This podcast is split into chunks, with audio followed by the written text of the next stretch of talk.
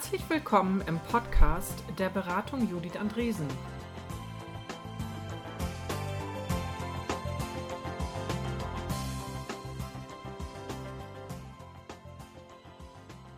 Moin, moin. Heute ist der 23. März 2016. Im Podcast BJA 007 spreche ich mit Dirk Bartels, das ist der CPO bei Idealo in Berlin. Unser Arbeitstitel für dieses Podcast war Agiles Produktmanagement. Herausgekommen sind wir beim Unterschied zwischen Computing und Utility. Viel Vergnügen beim Hören.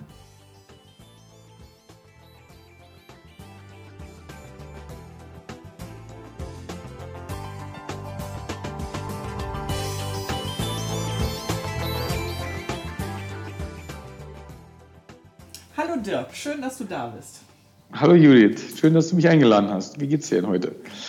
Ähm, äh, mir geht's total gut und äh, ehrlich gesagt bin ich sehr gespannt, wie hinterher der Titel von diesem Podcast heißt. Ich habe ja gesagt, wir wollen über Produktmanagement reden und je länger ich darüber nachgedacht habe, ähm, bin, ich, bin ich mir gar nicht mehr so richtig sicher, ob das der richtige Titel ist, weil in meinem Umfeld gibt es zwei große Begriffe gerade, nämlich Produktmanagement und Anforderungsmanagement und die werden gerne in einen Topf geworfen. Mhm. Kennst du das Phänomen? Wir können, wir können uns ja am Ende dann unterhalten, was, wie wir das Ganze nennen, was ja, genau. wir uns hier heute Vormittag unterhalten. So. Ich glaube sowieso, dass es häufig der Fall, dass häufig der Fall ist, dass, dass es zu isoliert betrachtet wird. Ja, hier gibt es Produktmanagement, da gibt es Entwicklung, äh, da gibt es Anforderungsmanagement und das hat Ganze hat den Fluss. Und äh, das, dieses Silo-Denken da drin äh, führt eigentlich auch nicht wirklich zu irgendwas, weil es ja eigentlich immer äh, eine Iteration oder mehrere Iterationen benötigt, um von A nach B zu kommen. Ja. Und trotzdem wird das so, so, so scharf getrennt. Ähm. Das ist richtig. Das hat ja, ich glaube mal, das hat vielleicht die Vorteile eines Startups, ist, dass man oft Personalunion hat äh, für, für verschiedene Aufgaben, für verschiedene Rollen und dadurch eigentlich die, die rechte Hand, die linke Hand halt, der, der linken Hand halt hilft und so, wenn dann eure Organisationen größer werden, wie es, zum Beispiel hier bei Idealo ist, dann, dann wird oft gedacht, ja, jetzt brauche ich noch die Rolle und jetzt brauche ich noch die Rolle. Und ich habe das also hier gesehen, ich habe ja praktisch das Produktmanagement aufgebaut hier in den letzten dreieinhalb Jahren, dass dann immer wieder Forderungen laut wurden nach, jetzt brauche ich noch einen eine Rolle X oder eine Rolle Y. Das waren dann immer ganz gleich, gleich äh, neue Mitarbeiter. Und das hat eigentlich den Prozess immer wieder verlangsamt. Das ist zwar mittelfristig richtig, aber kurzfristig ist es, glaube ich, gut, wenn Leute auch Dinge mitmachen, die nicht direkt in ihrer, in ihrer Rollenbeschreibung drinstehen. Für mich gibt es da immer so ein, so ein T-Shape, also aus Englisch T, also ja, T, ja, dass ich schon erwarte, dass ein Mitarbeiter in seiner eigenen, in seiner eigentlichen Disziplin, äh, in seiner eigentlichen Rolle äh, ganz tief drin steckt. Deswegen das T, was also, ich sag mal, ein äh, Inch wide, mile deep ist, dass man aber eigentlich immer Affinität nach links und rechts braucht. Das heißt, der Produktmanager oder Product Owner äh, muss natürlich sehr gut wissen, wie, wie man sowas macht, wie man priorisiert, wie man Anforderungen ausarbeitet und so weiter. Aber er braucht oder sie braucht einfach auch eine hohe Affinität zur, zur Implementierung, äh, muss in der Lage sein, mit der Technik äh, auf Augenhöhe zu diskutieren bis zu einem bestimmten Grad und auf der anderen Seite muss sie auch mit den Business-Anforderungen ähm, klarkommen und auch diese verstehen. Und das macht, glaube ich, Product Management zu so einer wichtigen Funktion, die aber nicht isoliert funktioniert, wo man einfach Sachen über den Zaun wirft. Ja, äh, kann ich verstehen. Ich finde, dass diese T-Shaped-Forderung von ganz vielen Unternehmen total toll in den reinen Entwicklungsteams ähm, äh, praktiziert wird, also wo Leute sich genau angucken, wie sie vom Frontend äh, ins Backend, wie sie da ins Gespräch kommen, wie sie ihre Disziplinen irgendwie übereinander kriegen, wie sie die Ts ausbauen können in der Breite. Und dann gibt es so eine ganz natürliche Hemmschwelle dazu, Leute, die für Anforderungen zuständig sind, mit in dieses sozusagen an dieses T ranreichen zu lassen und mit ins Team zu nehmen. Da steckt so eine ganz merkwürdige Hierarchie drinne also die, irgendwie sind Produktmanager verlängerte Bank des Managements und deswegen wichtiger als der Rest. Ja, was, ja ich glaube, es wird auch häufig immer wieder eigentlich die, die, die Anforderungsphase komplett übersprungen. Ja. Also wir haben hier gerade einen Fall, das ist also, das geht auch über, über, über Ideale hinweg. Es wird hier gerade ein Tech-Manager eingeführt und wenn man fragt, warum führen wir denn einen Tech-Manager ein, dann wird eigentlich gesagt, das ist ganz toll, dass wir einen Tech-Manager haben und das müssen wir unbedingt haben. Aber eigentlich fehlt dann eigentlich immer so die Frage, ja, warum denn eigentlich? Mhm. Ja, es wird macht alles viel besser und besser und, und, einfacher und überhaupt, wir müssen das ja, wir wollen ja personalisieren und mit dem Tech-Manager können wir dann personalisieren. Und dann eigentlich, was ist denn eigentlich die Anforderung der Personalisierung? Und da kriegt man dann eigentlich nur so einen, ich sag mal, relativ starren Blick, sondern auch, wir müssen personalisieren. Was meinst du denn jetzt bitte damit, was mit, und ich glaube an der Stelle, das wird dann gerne übersprungen, das ist doch ganz klar, als, als vielleicht auch jemand jetzt in gewisser Weise verkauft hat, ähm, vielleicht auf der Management-Ebene, dass man ja personalisieren müsste und dass man auch einen Tech-Manager dafür einsetzt und dann werden halt solche Werkzeuge gegebenenfalls angeschafft und, und eigentlich steht, ist die Anforderung nicht klar. Und ähm, da, da tun sich alle schwer. Also ich glaube, dass immer wieder ganz schnell auf, auf das zurückgefallen, ähm, Leute fallen oft darauf zurück, sowohl die Produktmanager als auch die Business Manager, wie wir sie hier nennen, äh, also die für, für den geschäftlichen Erfolg bei uns verantwortlich sind, dass sie ganz schnell in Features und Functions denken und nicht in, äh, in, in, in, in Anforderungen und, und Zielen. Ich, ich glaube, das ist und, auch einfacher. Also äh, so eine Maßnahme dahin zu legen, da, da hat man irgendwie eine Haltung zu, aber bei den Zielen, das tut ja weh. Also ich, äh, wir haben schon so Sachen erlebt, dass wir in Firmen waren, da haben wir gefragt, wer ist denn eigentlich euer, also für wen arbeitet ihr in dieser Abteilung? Wer ist euer ja. Kunde? Und dann ist erstmal Schweigen im Walde. Ja, ja. Und dann sagt irgendwann jemand, ja, eigentlich ja der Endkunde. Also der draußen eigentlich. Und dann stellt aber sich das eben, aber wo, woran liegt das, Judith? Also was ist, was ist deine Theorie, woran das, woran das liegt? Äh, ich habe ja dazu schon, schon so die eine oder andere Theorie. Äh, mich würde aber schon interessieren, was du darüber denkst. Und dann, dann, dann, dann erzähle ich dir, was ich denke. Okay. Also ich glaube, dass das Leute in der Komfortzone einer Organisation belässt, wenn sie ihre Arbeit ausrichten an bestimmten Personen. Und darüber kann man total vergessen, dass man das Geld insgesamt dadurch verdient, dass man was für jemanden da draußen macht. Und die, die Kunden sind zum Teil auch total abstrakt. Ähm, mhm. Also dann ist das so, ich war mal bei einem Fahrzeughersteller und dann Dein wichtigstes Thema sind die Flottenmanager. Also gar nicht Leute, die jetzt ein Fahrzeug kaufen, sondern die ganze kaufen. Sie wissen wie die, ganz genau, wie die Endkunden für ein Gerät aussehen. Aber diese mhm. Flottenmanager, die waren ihnen echt ominös. Und das Ergebnis ist, sie hatten kein Bild, also haben sie auch kein Produkt für die gebaut. Mhm. Und das, ähm, und dann ist es leichter, sich nach innen zu gucken und zu sagen, der ist jetzt wichtig für mich und für den arbeite ich. Und dann kann man noch rumstöhnen, mhm. wie doof der ist. Also das gibt dann so ein schönes Othering. Also da, da, da findet gute Gruppenbildung gegen jemanden statt, den man sieht. Ja. Also eine meiner Theorien darüber ist ja, dass, dass wir wirklich aus dem, das klassische IT, also wie ich es vor 30 Jahren auch mitgestaltet habe, ähm, und viel Enterprise-Software entwickelt habe, das war natürlich sehr stark nach innen gerichtet. Das war ja hauptsächlich, hat man ja IT-Systeme entwickelt für eine Prozesssteuerung oder man hat IT entwickelt für ein Abrechnungssystem. Genau, das, das waren so immer elektrifizierte Systeme, also einfach nur. Ja, das war ja praktisch was Analoges in ein etwas Digitales umzusetzen. Da ist das, da ist das, das Feature ist, also eine Rechnung zu schreiben, dann guckt man sich das Rechnungsformular an, das Ding musst du jetzt digital machen, das nicht mit der Schreibmaschine schreiben. Und daraus ergibt sich natürlich ganz relativ schnell dann der Workflow und, und die Prozesse, die daraus kommen und so weiter. Und da ist IT und das, das funktioniert heute auch noch immer sehr, sehr gut. Wir haben gerade hier ein Rechnungswesen eingeführt und das hat dann, ich sage mal, es dauert dann einfach, wie lange es dauert, vielleicht sechs Monate, vielleicht auch zwölf. Aber da wird Business Process Reengineering gemacht. Da kann man konkret mit den, mit den Buchhaltern sprechen, mit den Vertriebsleuten sprechen, mit den Kunden sprechen.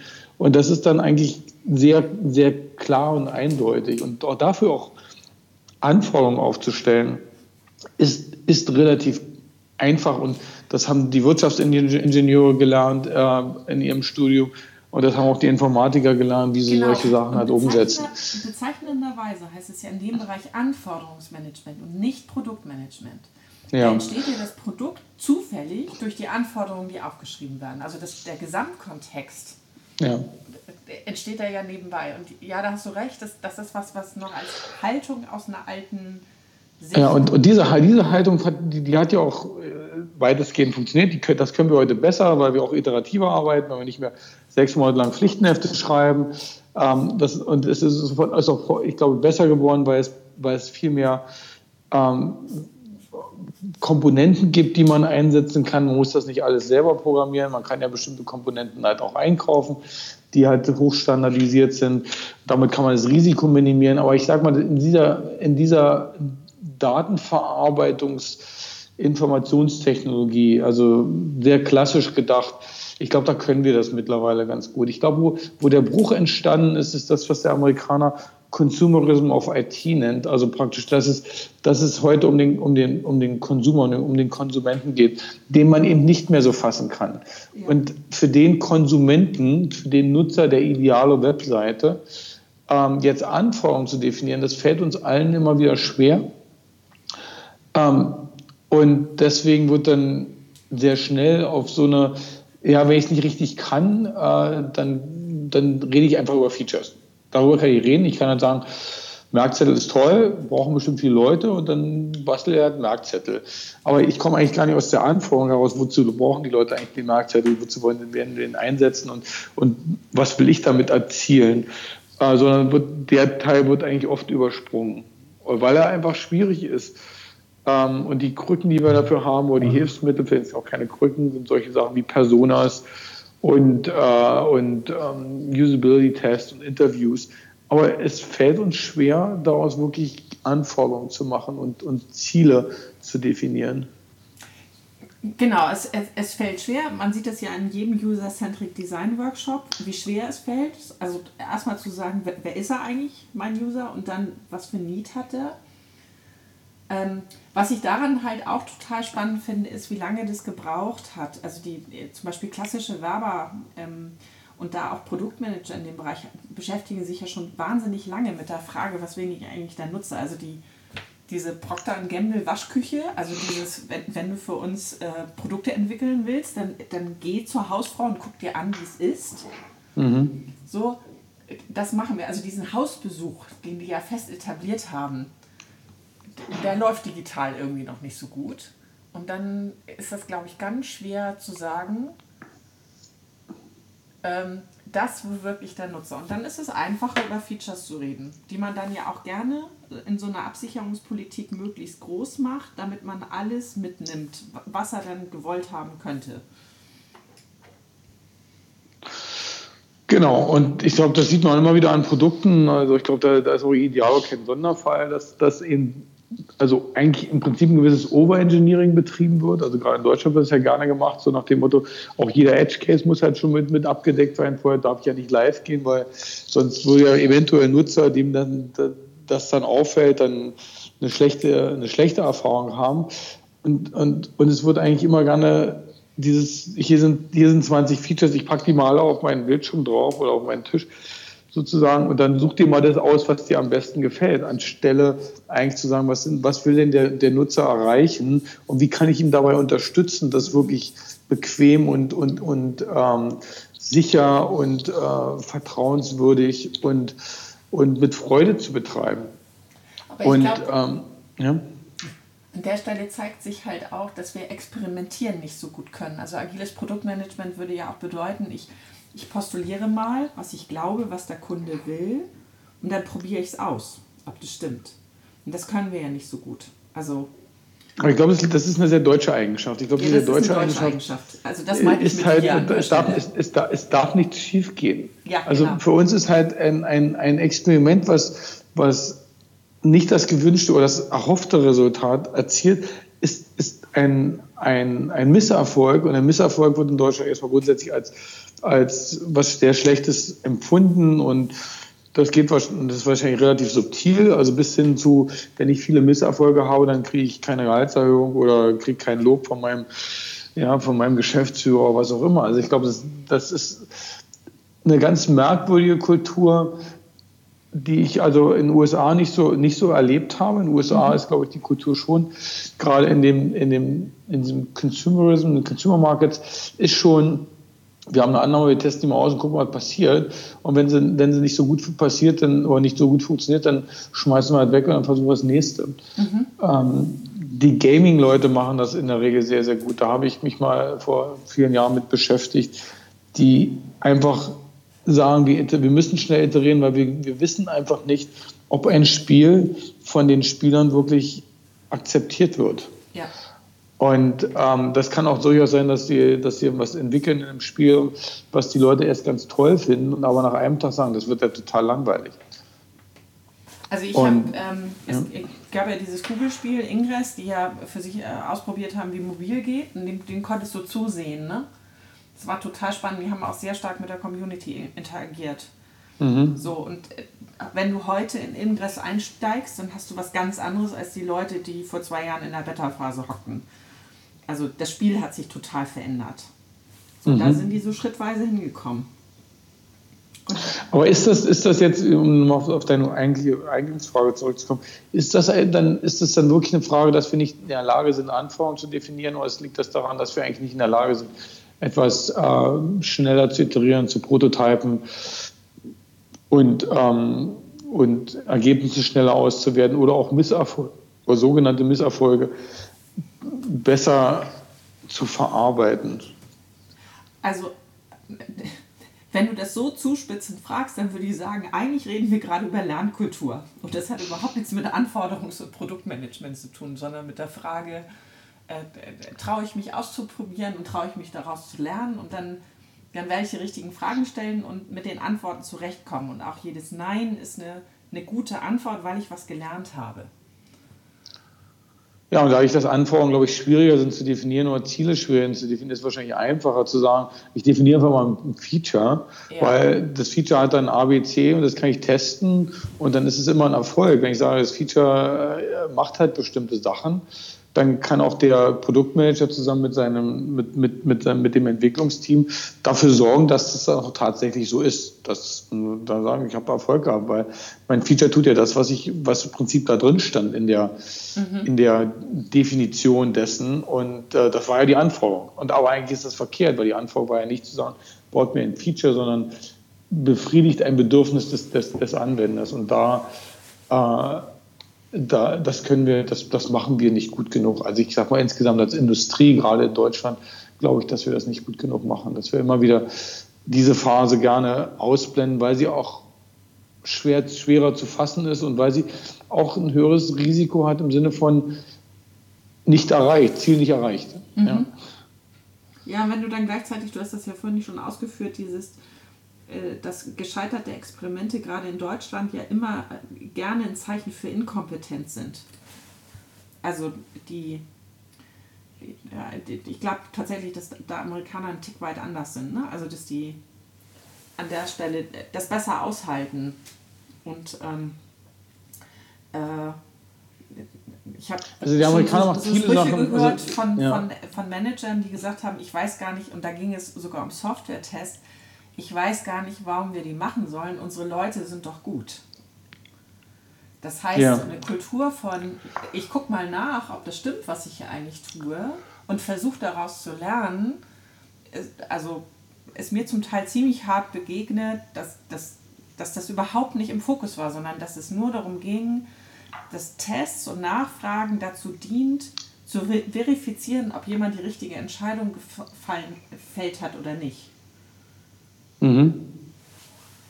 Ja, ich glaube, ich, ich sehe das auch bei den Usability-Tests. Wir machen ja auch, wir haben, wir haben eine kleine Truppe hier mit, die Usability-Tests machen, die, die sind wirklich hervorragend. Und ich mag die Leute wirklich sehr, äh, die wir da haben. Die haben auch eine hohe Kompetenz. Und trotzdem ist es immer wieder die Frage, wenn jetzt ein Product, Product Manager zu dem, zu, zu unserer Usability-Gruppe hingeht, dann ist die Frage, will er eigentlich nur validieren, dass er schon recht hatte? Ja.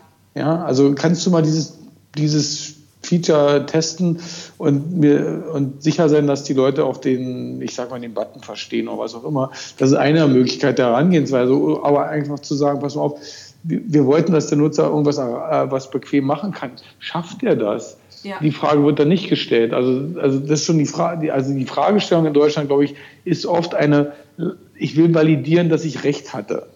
Und nicht, ich will mal versuchen, das Ding kaputt zu machen und daraus zu lernen, was ich besser machen kann.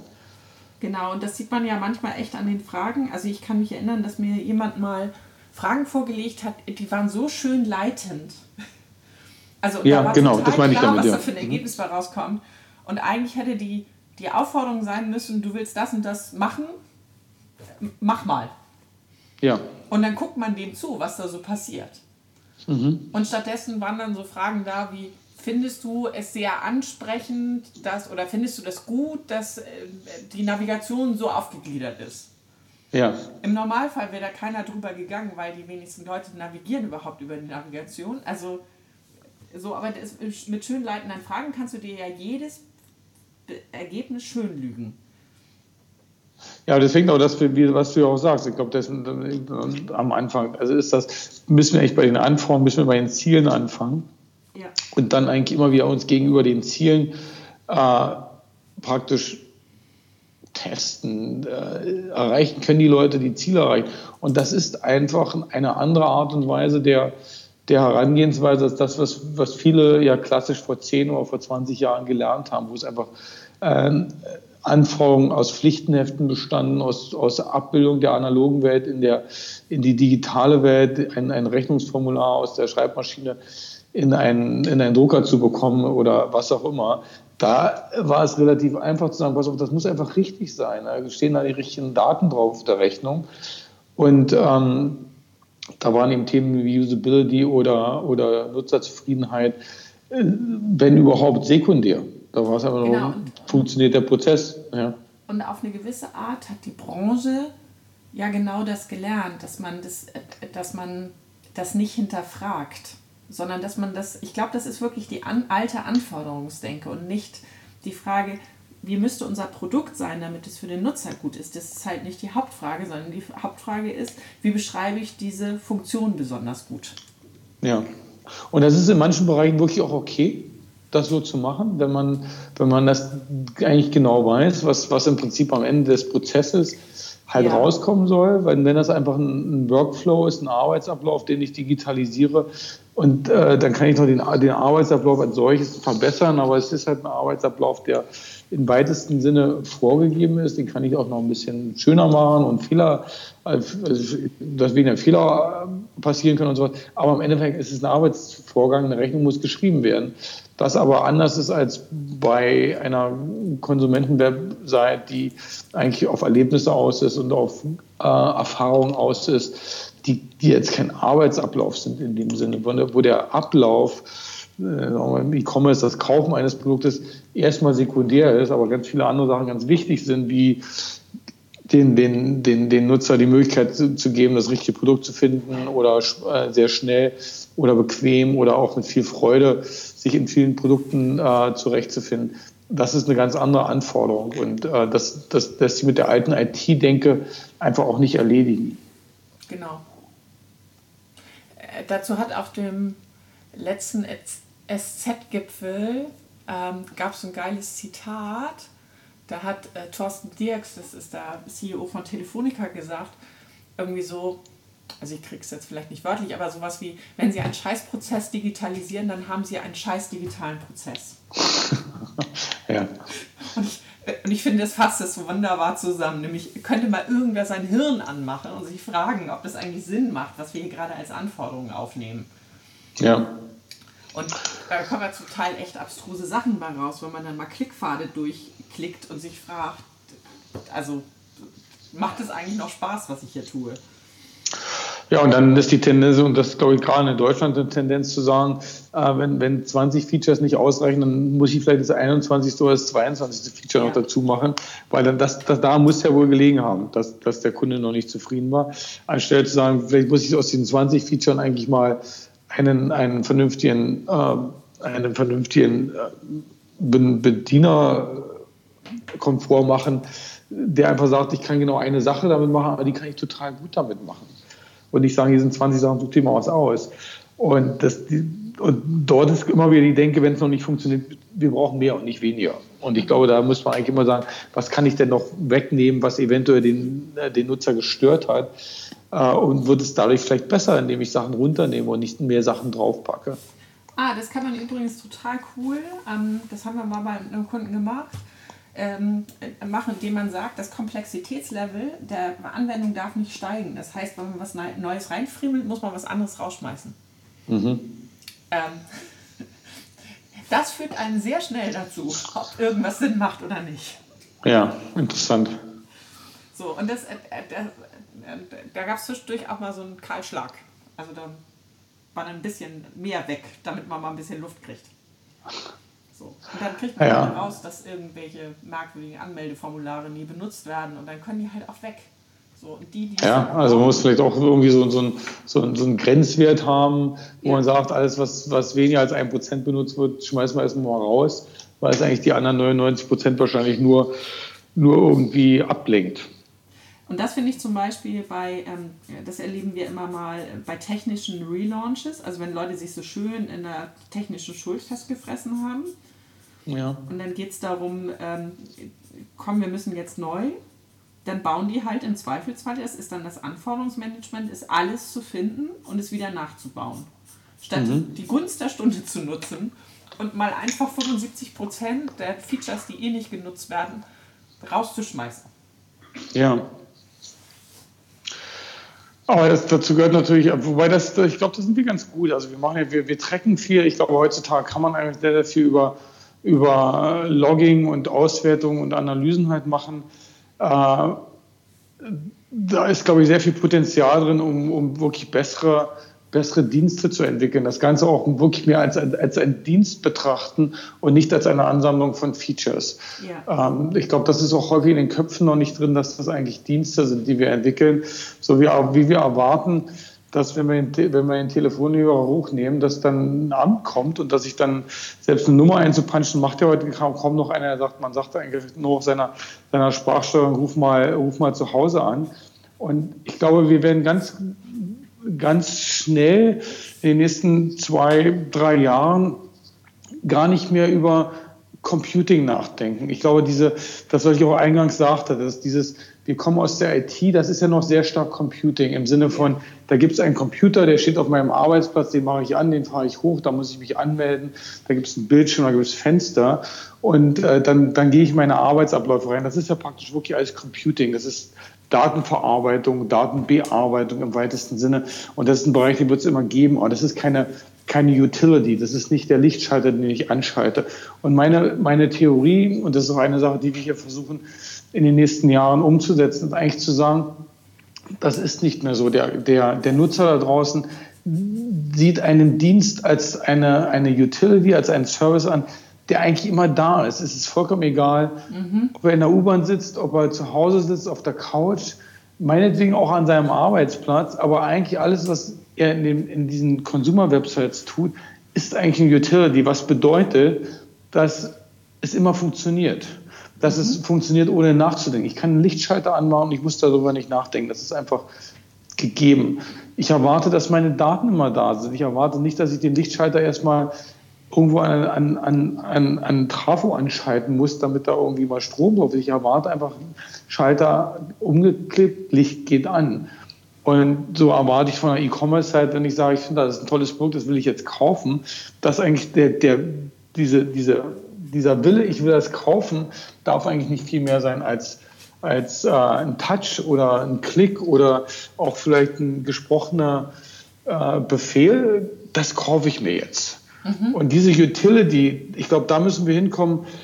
Und das sind die, die neuen Anforderungen. Die neuen, die alten Anforderungen, die wir bisher noch sehr stark haben, sind eigentlich die, die Computing-Anforderungen. Also sehr die Schritte eigentlich zu beschreiben. Ja, wenn du jetzt das kaufen willst, dann musst du was in den Warenkorb packen und von dem Warenkorb musst du es dann deine Kreditkarte eingeben und dann musst du das und das und das, also eigentlich einen Arbeitsablauf beschreiben und sagen, das ist die Anforderung, das war die alte Anforderung. Ja. Das ist die Computing-Anforderung. Aber die neue Anforderung ist die Utility, ich will was kaufen.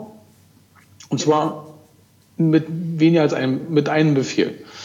Und alles andere erwarte ich, dass das System das für mich macht. Und ähm, ich glaube, solche Anforderungen werden halt spannend sein. Die Leute, ich mache ja so ein kleines, so ein kleines Nebenprojekt, das habe ich dir ja schon mal gezeigt, mit, mit, mit, mit Mediatheken. Und ich glaube, dass ich sage, auch dort verändern werden. Heute ist Fernsehen im Wesentlichen die Kiste anmachen, Kabel und durch 27 Kanäle durchsurfen und dann eigentlich feststellen, dass doch nichts drin ist. Die Anforderung, also ich glaube, die Anforderung ans, ans, ans multimediale Fernsehen ist eigentlich zu sagen, ich möchte gerne einen Bericht über Syrien lesen, äh, sehen oder ich möchte einen Bericht über die Terroranschläge in Brüssel hören oder ich möchte eine Dokumentation über die Antarktis sehen.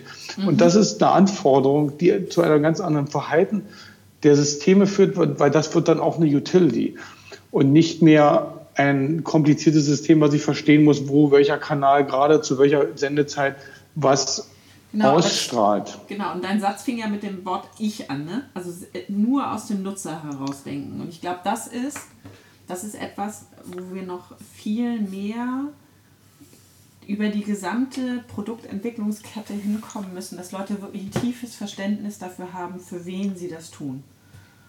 Und ja, aber um dieses Beispiel, was, was ja eigentlich, trivial ist, aber wir nehmen das ja auch. Also heute nimmt der, der Nutzer noch hin, dass, dass Systeme komplex sind. Ja, also der Nutzer nimmt hin, dass er halt Channel Hopping machen muss, um irgendwann mal Sinnvolles zu finden in seinem blöden Fernseher. Ja, und dann vielleicht nach 15 Minuten vergeblich, vergeblich einen Service gibt, der hat aber nie, nie kein Nutzer sagt, ich mache gerne Channel Hopping. Mhm.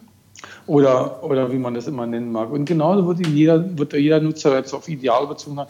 Kein Nutzer hat Spaß daran, 15 Minuten zu brauchen, um halt ein besonderes Produkt auszuwählen, was gerade in seine Waschmaschine, in, sein, in seine Waschküche passt, sondern er sagt einfach, ich habe da eine Ecke, die ist 43 Zentimeter breit, gibt es dafür eine Waschmaschine? Und die Fragestellungen werden viel mehr aus der Utility herauskommen und nicht aus der, äh, ich muss das alles mir selber über irgendwelche Filter und Features zusammensuchen. Und das wird, glaube ich, das spannende Thema der nächsten, der nächsten Jahre sein, für, für gerade im Internetbereich. Mhm. Hast du eine Idee, wie man Teams dahin kriegen kann, dass die, die diesen Begriff von Nutzer und Utility für sich integrieren können? Also wie kommt man dahin? Ja, also ich bin da gerade ziemlich dran bei diesem Utility-Thema, weil wir uns auch bei hier bei uns bei Ideal gerade damit beschäftigen, wie sieht denn die Landschaft in, in, in, in zwei bis fünf Jahren aus? Und was verändert sich da? Und ich habe da, deswegen bin ich da gerade auf dem Thema dabei und ich habe also noch keine, keinen Weg gefunden, das zu kommunizieren. Man, wenn man sich einfach mal anschaut, was hat, was hat sich in den letzten acht Jahren verändert? Also ich finde es immer ganz interessant, sich Trends anzuschauen, die man sich einen längeren Zeitraum anschaut und sagt, okay, wo waren wir vor acht Jahren, wo waren wir vor 15 Jahren? vor 15 Jahren, das war in 2000, da gab es stationäres Internet und das war relativ schlecht. Ja. Es gab langsame Datenverbindungen, es gab ein paar Webseiten, das waren so die ersten Seiten, da konnte man was suchen und alles andere musste man selber machen. In 2008 gab es ein iPhone, da gab es irgendwie die ersten Leute, da gab es das erste, da gab es Facebook, da gab es 100 Millionen Leute, die hatten einen Facebook-Account. Ja, die konnten sich praktisch darüber halt irgendwie äh, vernetzen. Wenn ich heute auf die Zahlen gucke, dann haben wir anderthalb Milliarden Facebook-Accounts, wir haben eine Milliarde Google-Accounts mit Gmail, wir haben, äh, wir haben 500 Millionen Amazon-Accounts.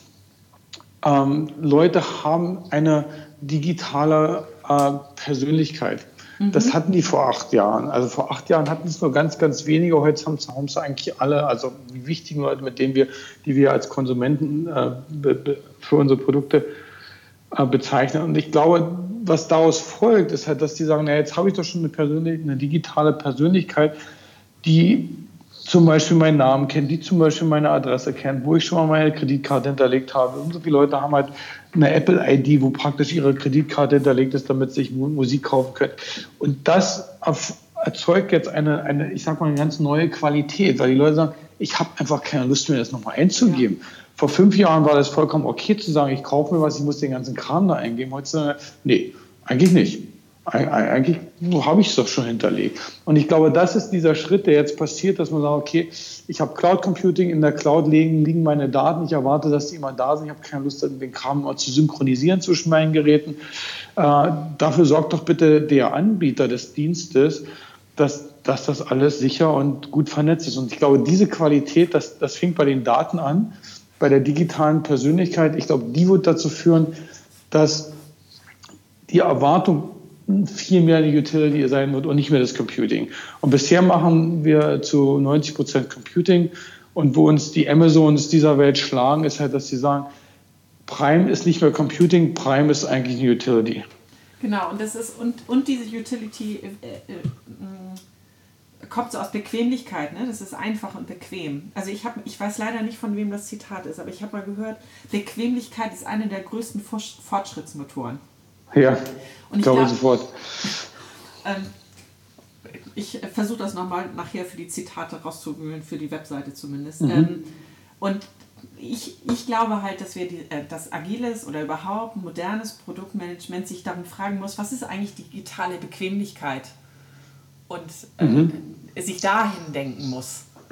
Du musst überall da, wo es Friction gibt, überall da, wo es Reibung gibt, überall da, wo man einen Schritt äh, ja. zu viel machen muss, überall da muss man eigentlich sagen, geht das auch ohne. Ja. Und da gibt es ein unglaubliches Potenzial. Äh, ich habe gerade letzte Woche mit, mit verschiedenen Produktmanagern aus der, aus der Axel Springer Gruppe zusammengesessen. Das war ein sehr spannendes Meeting. Und wir haben uns da auch mit diesen Fragen Utility beschäftigt. Und, und zum Beispiel glauben wir, dass Sprache ein ganz, ganz großes Thema ist, weil Sprache so die letzte Barriere ist ja.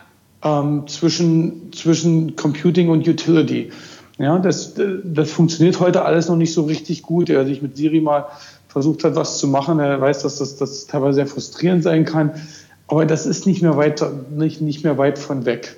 Mhm. Und wenn ich, wenn ich also praktisch auch noch die Bedienung an, an bestimmten Stellen über Sprache machen kann oder auch, was ich gerade lese, mal umschalten kann zu, lesen mir das doch mal vor. Also ich sag mal, ich sitze halt, äh, ich lese halt einen Bericht, äh, äh, wenn ich in der U-Bahn sitze, aber wenn ich sage, jetzt gehe ich halt zu Fuß weiter, ich steige halt aus und dann möchte ich dem Ding eigentlich sagen, jetzt liest mir auch den Kram weiter vor. Ja. Bin bis hierhin gekommen. Also jetzt mal so, das mag jetzt keine besonders tolle Funktion sein, aber eigentlich sagst du, die Information ist ja da, die Daten sind da, sind digitalisiert.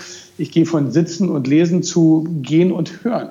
Mhm. Und warum nicht? Und ich glaube, all diese Sachen, die Barrieren aufgebaut, oder die, diese Barrieren, die heute noch da sind, die werden wir in den nächsten Jahren abbauen und wer es am besten machen wird, der wird äh, die, meisten, die meisten Nutzer gewinnen.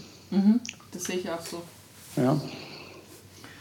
Okay, also wir sind irgendwie rausgekommen bei Produktmanagement hat damit zu tun, digitale Bequemlichkeit zu fördern und über den Nutzer und seine wirklichen Ziele nachzudenken.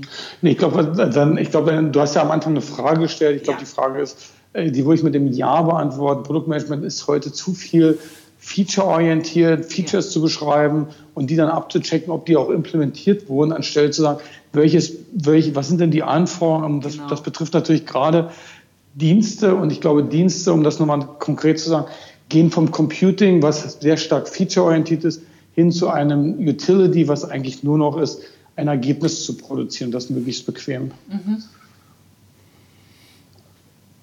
Ja. Ja. Ich bin bei dir. Wie nennen wir das denn jetzt? Tja, eine gute Frage. Ja, ich finde ich find das Thema ja Utility einfach spannend. Ich weiß nicht, ob das in Deutschland ein gutes Thema ist, ob man so beschreiben kann. Also irgendwie vom Computing zu Utility, wie sich Produktmanagement äh, von, von, von Feature-Anforderungen zu, zu, zu Nutzeranforderungen mhm. äh, verändert, vielleicht sowas in dem Dreh. Genau. Also äh, würde ich einen guten Titel finden, weil es passt ganz gut, weil wir ja genau die dann das sehr klassische Anforderungsmanagement und die Frage danach, was, was eigentlich das Neue im Produktmanagement damit gut in einem Titel haben. Also und man, man muss das nicht überall anwenden. Ne? Hm? Man muss das, also es gibt, glaube ich, die klassische IT, wie sie selber auch existiert. Ja die Enterprise-Software, die, die, die, die, kommt wahrscheinlich, die wird weiter bestehen und ich glaube, da macht man sich, tut man sich keinen Gefallen, die auch dann schon in, den, in so einem Licht zu sehen, weil ich glaube nicht, dass das für alles anzuwenden ist, aber für das, womit wir uns sehr stark beschäftigen, mit konsumorientierten Diensten, ich glaube, da macht das ganz viel Sinn. Du, ich, äh, äh wir sehen das auch, was Adaptionsraten von Agil angeht. Das ist bei Leuten, die, ich sag mal, im Grunde noch auf alten Mainframe-Geschichten drauf hocken, ja. hart Daten von links nach rechts schieben, für die ist agil nicht unbedingt was. Also da kannst Ja, du darüber nachdenken, wie du Transparenz ins System kriegst. Du kannst darüber nachdenken, wie du aktive Störungssuche machen kannst. Da kannst du an ganz vielen Dingen feilen. Ja. Ähm, aber eine starke Nutzerzentrierung und Sachen klein hacken und ausprobieren, das ist nicht deren Thema. Nee, nee, die ganz wissen, dass sie die Daten von links nach rechts kriegen müssen. Genau. Ja. Judy, ich muss leider weiter. Ich, Genau, wir sind jetzt auch durch. Ich danke dir. Ja, und sehr, sehr äh, gerne. Ich bin gespannt. genau, demnächst gibt es uns zu hören. Bis denn. Alles klar, schönen, schönen Tag Ja, noch, ne? Ciao.